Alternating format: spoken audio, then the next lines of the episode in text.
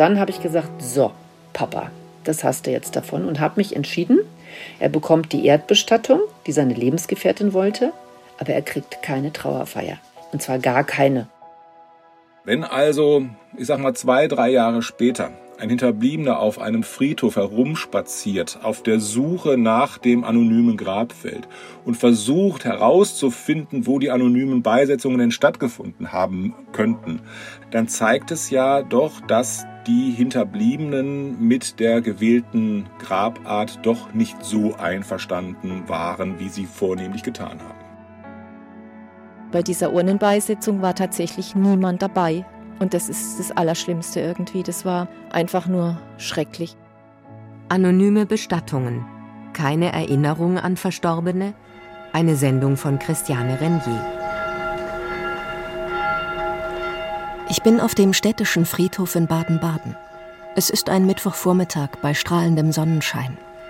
Heute findet hier eine anonyme Beisetzung statt. Am Eingang der Friedhofskapelle steht eine anthrazitfarbene Urne auf einem kleinen Tischchen. Der Mensch, dessen Überreste darin liegen, soll auf Wunsch seiner Angehörigen ohne Namensnennung beerdigt werden.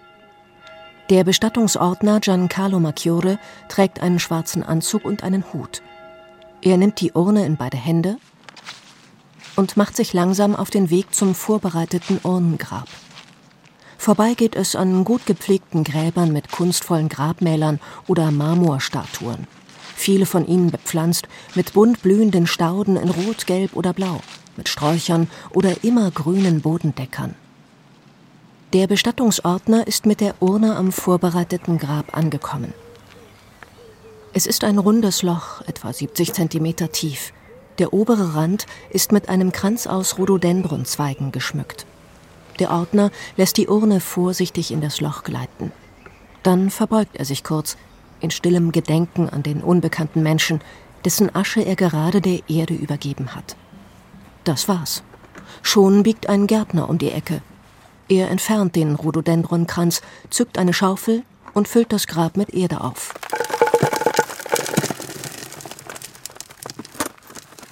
Franziska Lüttich hat vor mehr als 30 Jahren ihren Vater anonym beerdigen lassen.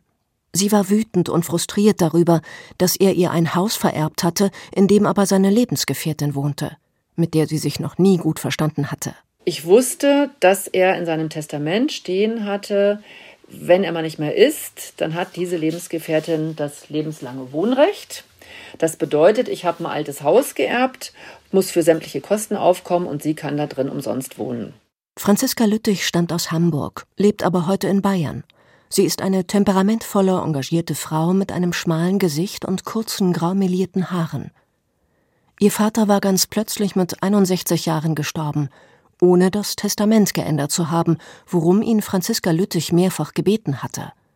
Und dann gab es auch noch Streit mit seiner Lebensgefährtin über die Art der Beisetzung. Und dann habe ich gesagt, so, Papa, das hast du jetzt davon und habe mich entschieden, er bekommt die Erdbestattung, die seine Lebensgefährtin wollte, aber er kriegt keine Trauerfeier.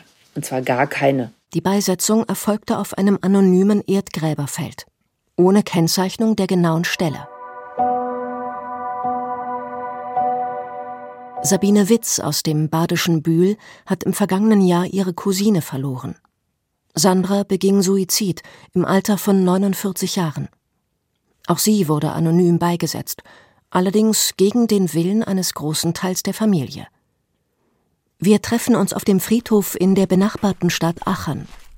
Wir wollen gemeinsam das Grabfeld besuchen, auf dem hier die anonymen Beisetzungen stattfinden. Dort wurde Sandra im vergangenen September beigesetzt.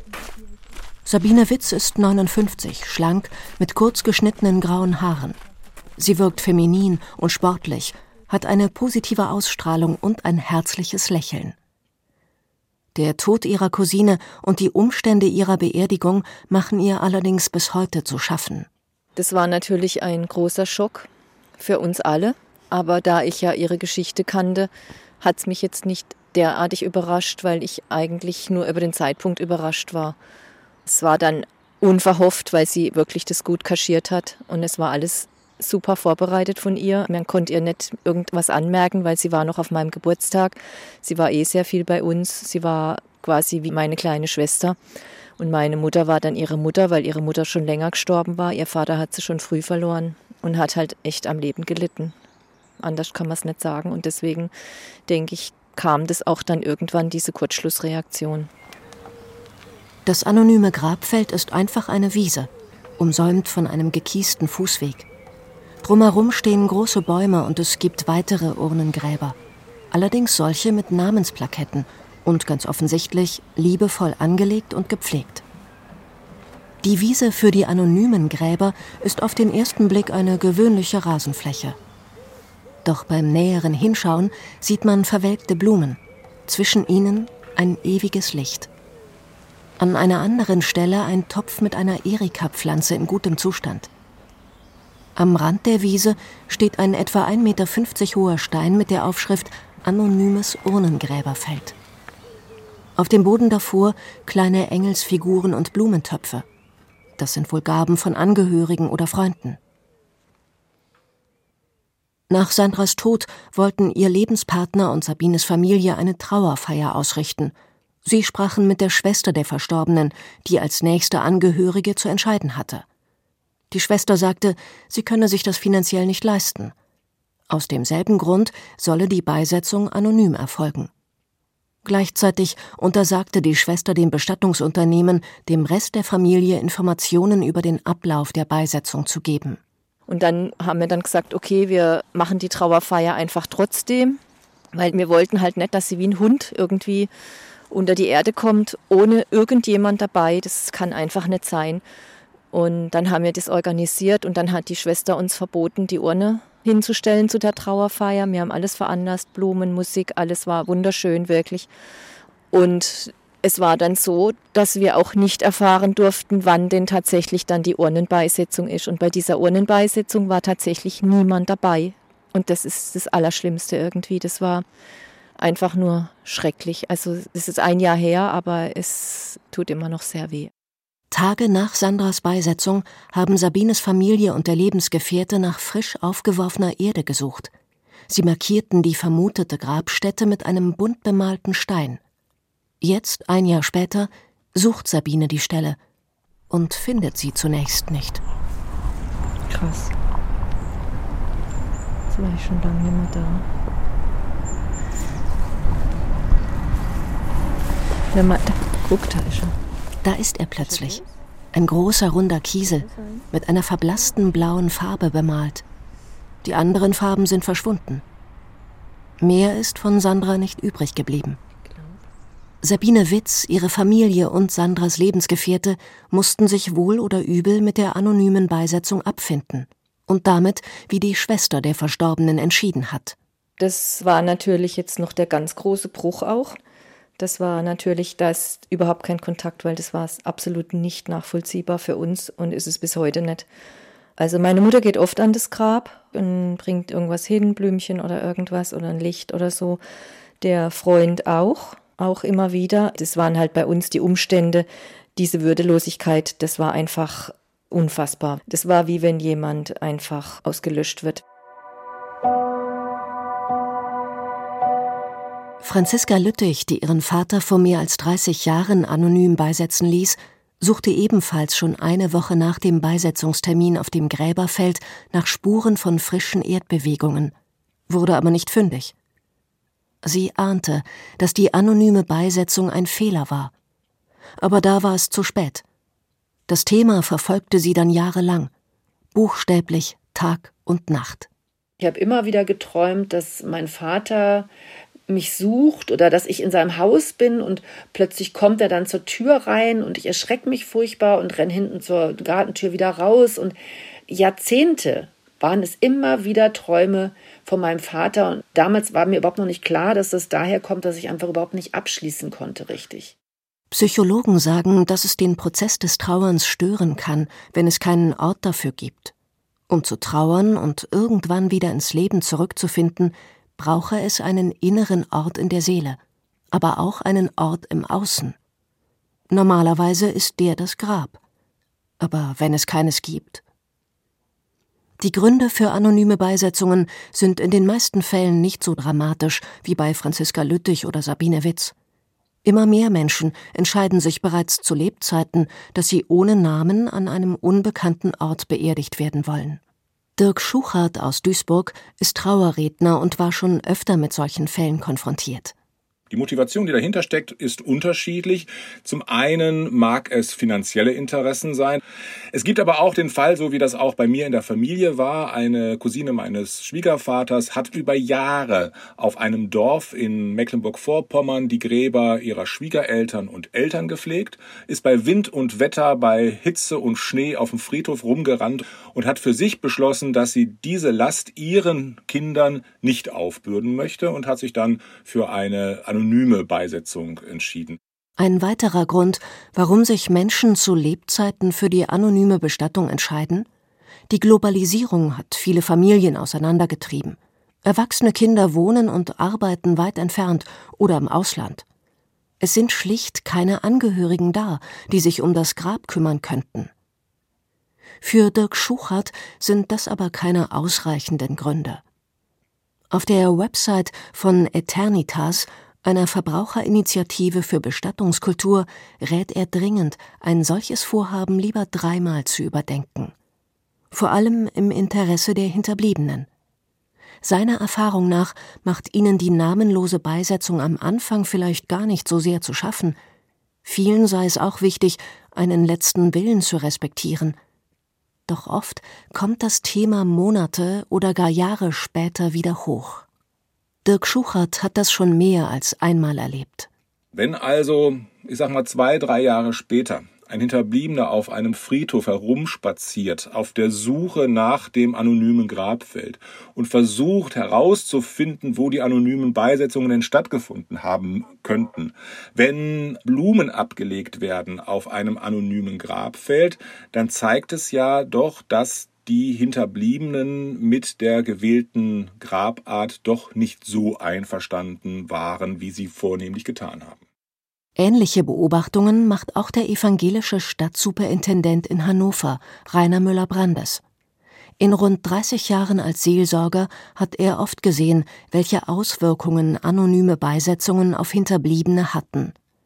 Sie konnten das Unfassbare des Sterbens nicht mit einem fassbaren Ort verbinden. Und dann steht man da und man hat irgendwie doch das Bedürfnis, dass mit dem Tod nicht alles aus ist. Und man hat irgendwie das Bedürfnis, dass die Menschen, die man lieb hat, in irgendeiner Weise ja noch zu einem gehören. Und dann hilft es für manche, da auch hingehen zu können, sagen, ich spreche mal mit den Menschen, ich immer wieder. Die großen christlichen Kirchen sehen anonyme Bestattungen deshalb kritisch. Die katholische Kirche kritisiert eine, so wörtlich, Tendenz zum schnellen Entsorgen bei dem die Würde des Verstorbenen keine Rolle mehr spielt. Für die evangelische Kirche ist das Grab ohne Namen ein Widerspruch zur Bibel, und sie spricht von Problemen der Hinterbliebenen durch die, Zitat, Ortlosigkeit ihrer Trauer. In beiden Kirchen gibt es deshalb Bestrebungen, dem entgegenzuwirken. Verhindern können sie die Anonymität natürlich nicht, aber sie können immerhin zum Andenken beitragen. Rainer Müller-Brandes. Wir sind sozusagen tatsächlich von der wohnungslosen Szene her aufmerksam geworden, dass Menschen, die lange da waren, zur Community dann gehörten, irgendwann verstorben sind und von heute auf morgen weg waren. Das macht natürlich was mit Menschen. Dann haben wir gesagt, nicht nur diese, sondern die ganzen Namenlosen der Stadt, so haben wir ja die Gottesdienste genannt. Die Namen, die wir kennen, das sind die Kirchengemeindeglieder. Die haben wir uns geholt von unseren Kirchenbuchämtern und haben die dann tatsächlich auf ein großes Papier geschrieben und die Möglichkeit gebeten, in einem zentralen Gottesdienst abwechselnd in den Hauptkirchen Hannovers, einmal der katholischen, einmal der evangelischen, mit einer Kerze zu gedenken. Das ist so der eine Weg. Und der zweite Weg ist tatsächlich auf die Friedhöfe zu gehen und am Ewigkeitssonntag im November da die Namen nochmal zu verlesen. Und der dritte Weg ist tatsächlich jeden Sonntag, wenn ich weiß, ein Mensch aus meiner Gemeinde ist verstorben und ohne alles beerdigt worden, dass man seinen Namen dann trotzdem nochmal verliest und seiner gedenkt. Im Berliner Bezirk Neukölln sind im Corona-Jahr 2020 mehr als 160 Menschen auf Anordnung der Behörden anonym bestattet worden. Der evangelische Kirchenkreis Neukölln hat im darauffolgenden Jahr zum ersten Mal eine Trauerfeier für sie abgehalten, die auch ins Internet hochgeladen wurde. Superintendent Christian Nottmeier sprach bei der Trauerfeier in der Philipp-Melanchthon-Kirche über die christliche Erinnerungskultur. Wir wollen ihre Namen verlesen, wir wollen Kerzen für sie entzünden. Erinnern verbindet. Wir brauchen das beim Abschiednehmen, wir brauchen das in der Trauer, wir brauchen Erinnerung auch in diesen Zeiten der Pandemie. Wir mögen physisch in der Distanz verbunden sein, aber wir sind sozial einander nahe. Auch das Erinnern, auch das Licht der Kerzen verbindet uns. Wir erinnern uns als Menschen mit unterschiedlichen religiösen und weltanschaulichen Hintergründen. Aber wir sind uns einig, dass der Wert und die Würde jedes Menschen zählt. Dass jedes menschliche Leben jeder Anfang, jede Lebensgeschichte, jedes Ende erinnert werden soll.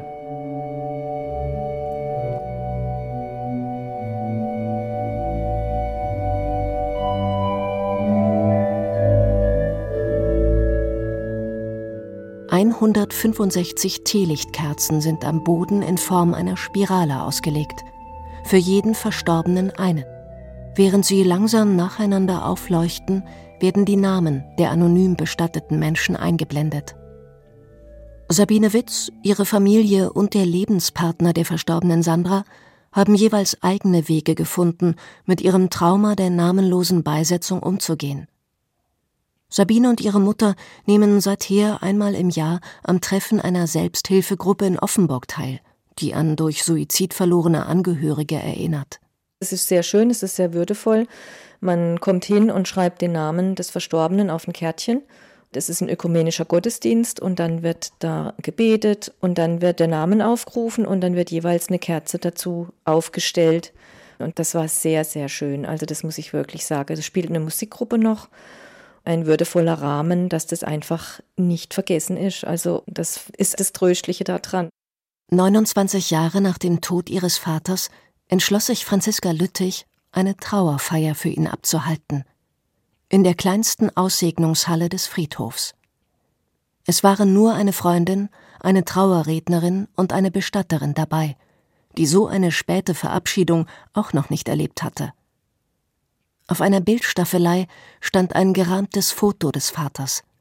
Auch passende Musik hatte Franziska Lüttich ausgewählt. Bei dem einen Stück habe ich dann gedacht, okay, jetzt es ist wurscht, was die anderen denken. Ich stehe jetzt auf, ich gehe nach vorne, ich habe mir dieses Bild geholt, habe das in den Arm genommen. Ich könnte heute noch heulen, wenn ich dran denke.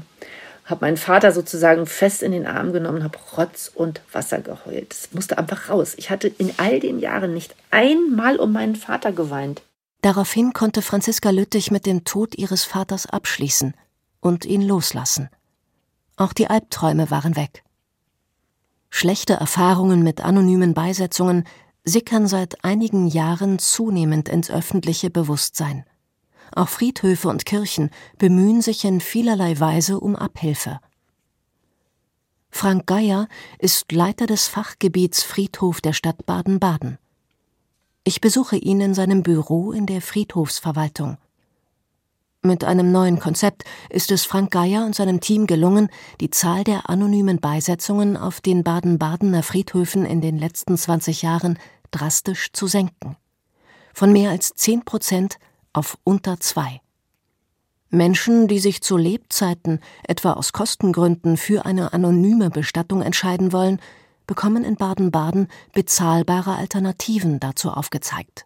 Da haben wir jetzt in den vergangenen Jahren eine breite Palette an Grabarten geschaffen, die die Pflege schon beinhalten, die den Grabstein beinhalten. Und es sind aber Gräber, da ist ein Name drauf. Man verschwindet eben nicht anonym unter der Erde. Das heißt, diese Anlaufstelle, die wir für ganz wichtig halten auf dem Friedhof, dass Angehörige, aber nicht nur Angehörige, auch Freunde oder wer auch immer den Verstorbenen gekannt hat, vielleicht, wenn er das möchte, die Möglichkeit hat, dieses Grab mal aufzusuchen. Und das ist eben beim anonymen Grab nicht gegeben. Die günstigste, einfache Beisetzung mit beschriftetem Grabstein und 15 Jahren Pflege ist in Baden-Baden für rund 1000 Euro zu bekommen. Im bundesweiten Schnitt kostet das knapp 6000 Euro. Allerdings ohne die Pflege. Anonym beigesetzt werden übrigens nicht nur Menschen, die das selbst so entschieden haben, sondern auch solche, die keine Angehörigen haben, beziehungsweise wenn diese nicht rechtzeitig ausfindig gemacht werden können. Dann übernimmt die Ortspolizeibehörde und ordnet die Beisetzung an. Das bedeutet, die werden in der Regel in fast allen Kommunen in der ortsüblichen günstigsten Form durchgeführt, Einäscherung und anonyme Beisetzung, weil dann eben Pflegeaufwand, Grabstein und diese Dinge sich natürlich minimieren. Wir machen das in Baden-Baden nicht. Wir haben ja, diese Philosophie, dass niemand aus Kostengründen ohne Namen unter die Erden soll. Und den Anspruch haben wir an uns selber dann auch, wenn wir als Stadt für diese Kosten aufkommen müssen. Und deshalb setzen wir auch diese Anordnungs- oder Polizeifälle dann mit Namen bei, in einer einfachen Form, aber es ist ein Grabstein drauf, mit Namen. Auf vielen Friedhöfen sind extra Plätze für anonyme Gräber ausgewiesen. Meist sind das schmucklose Grünflächen. Auch hier geht Baden-Baden andere Wege. Frank Geier und sein Team setzen auf kleine Einzelplätze über den ganzen Friedhof verteilt. So einen Platz würde ich jetzt gerne sehen. Wir verlassen das Büro in der Friedhofsverwaltung und Frank Geier zeigt mir eine entsprechende Stelle. Ein grasbewachsenes Fleckchen Erde ist es, nur ein, zwei Quadratmeter groß, zwischen einem Erdgrab mit einem Gedenkstein und einer großen Kastanie. Hier wurde aber jetzt schon seit einigen Jahrzehnten nicht mehr beerdigt an dieser Stelle, weil inzwischen der Baum, der irgendwann mal hier ganz klein gepflanzt wurde, eine stattliche Größe hat. Und man sieht es ja hier vor Ort sehr gut, wenn man da jetzt graben würde für eine Sargbestattung, dann würde man unweigerlich die Wurzeln des Baumes schädigen und das wollen wir natürlich nicht. Und deshalb wäre das jetzt so eine Stelle, die wir dann beispielsweise nutzen für anonyme Beisetzungen von Urnen. Das ist dann für den Baum auch kein Problem, wenn man da eben eine Urne in 50 cm Tiefe beisetzt. Und so können wir die Fläche weiterhin sinnvoll nutzen, ohne dass wir eben unseren Baum hier schädigen. Doch trotz aller Bemühungen, vermeidbar sind anonyme Bestattungen auch in Baden-Baden nicht. Für engagierte Menschen wie Frank Geier, den Leiter des Fachbereichs Friedhof, ist das immer wieder frustrierend. Oft, wenn diese Menschen zu uns kommen, ist die Entscheidung schon gefallen. Wir sind ja für im Sterbefall nicht der erste Ansprechpartner. Das heißt, wir haben oft auch gar nicht die Gelegenheit, dahingehend vielleicht zu beraten und mal auszuloten oder einfach auch nur aufzuzeigen, was gibt es denn noch für Möglichkeiten.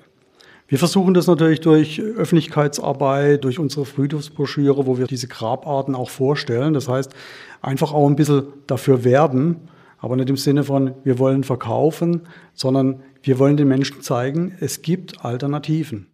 Ein anderer Weg wäre aus Sicht des Duisburger Trauerredners Dirk Schuchert eine bessere Kommunikation innerhalb der Familien. Ich weiß natürlich, dass auf beiden Seiten da immer so Bedenken sind. Also nach dem Motto, wenn jetzt die 85-jährige Mutter sagt, Kinder, ich möchte mal über Sterben sprechen, dann kriegen die Kinder sofort Kreise in den Augen. Ne? Also nach dem Motto, du bist doch erst 85. Und andersrum kommen die Kinder und sprechen das von sich an und sagen, Mutter, du bist jetzt 85, wir sollten mal über Sterben sprechen. Dann denkt die sofort, die wollen mir ans Leder, die wollen mir ans Erbe. Also diese Vorbehalte, die man möglicherweise da im Hinterkopf hat, muss man offen ansprechen und sagen, wir wollen hier mal ohne irgendwelche Hintergedanken über das Thema Sterben sprechen, über das Thema Beerdigung sprechen. Und wenn man miteinander zu Lebzeiten spricht, dann kann man im Fall des Falles eben auch gute Entscheidungen treffen, die einen dann auch nicht belasten. Die Entscheidung, ihren Vater anonym beerdigen zu lassen, hat Franziska Lüttich tief geprägt. Heute ist sie Trauerrednerin und Trauerbegleiterin, weil sie anderen Menschen dabei helfen will, auf eine gute Weise Abschied von ihren Verstorbenen zu nehmen. Mit ihrer Entscheidung von damals hat Franziska Lüttich ihren Frieden gemacht. Fehler macht jeder. Was er sich damals geleistet hatte, war bestimmt nicht toll. Aber das, was ich mir geleistet hatte, ihn so verbuddeln zu lassen, das war viel, viel schlimmer. Und ich habe letzten Endes nicht nur seiner Würde geschadet, sondern ich habe vor allen Dingen auch meiner Seele geschadet damit.